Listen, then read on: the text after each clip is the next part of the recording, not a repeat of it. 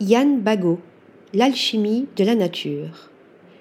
Cherchant à donner corps à l'organicité de l'encre, mise à l'épreuve de l'eau et du sel sur papier, j'ai dessiné un souffle plongé dans un flux d'air, de lumière, de matière, corps à corps avec les poumons du monde auxquels nos existences sont reliées. C'est à un véritable corps à corps avec le paysage que se livre Yann Bagot en dessinant in situ à l'encre, à l'eau et au sel les chaos de rochers ou les mousses et les troncs des forêts.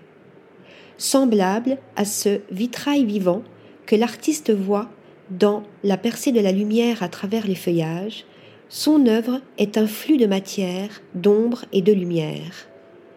En partie fruit du hasard, du fait de l'usage de l'eau et du sel, ces roches et ces écorces piquées semblent respirer et palpiter en leur concrétion.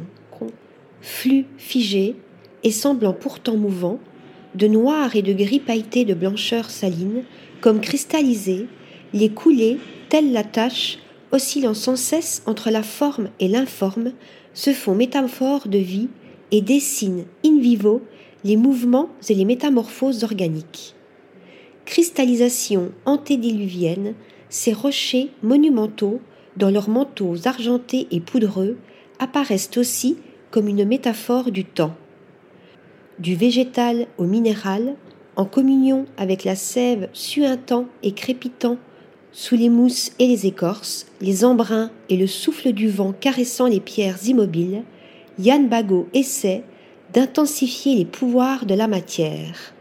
Une quête presque alchimique, fascinante et magnifique. Article rédigé par Stéphanie Duloup.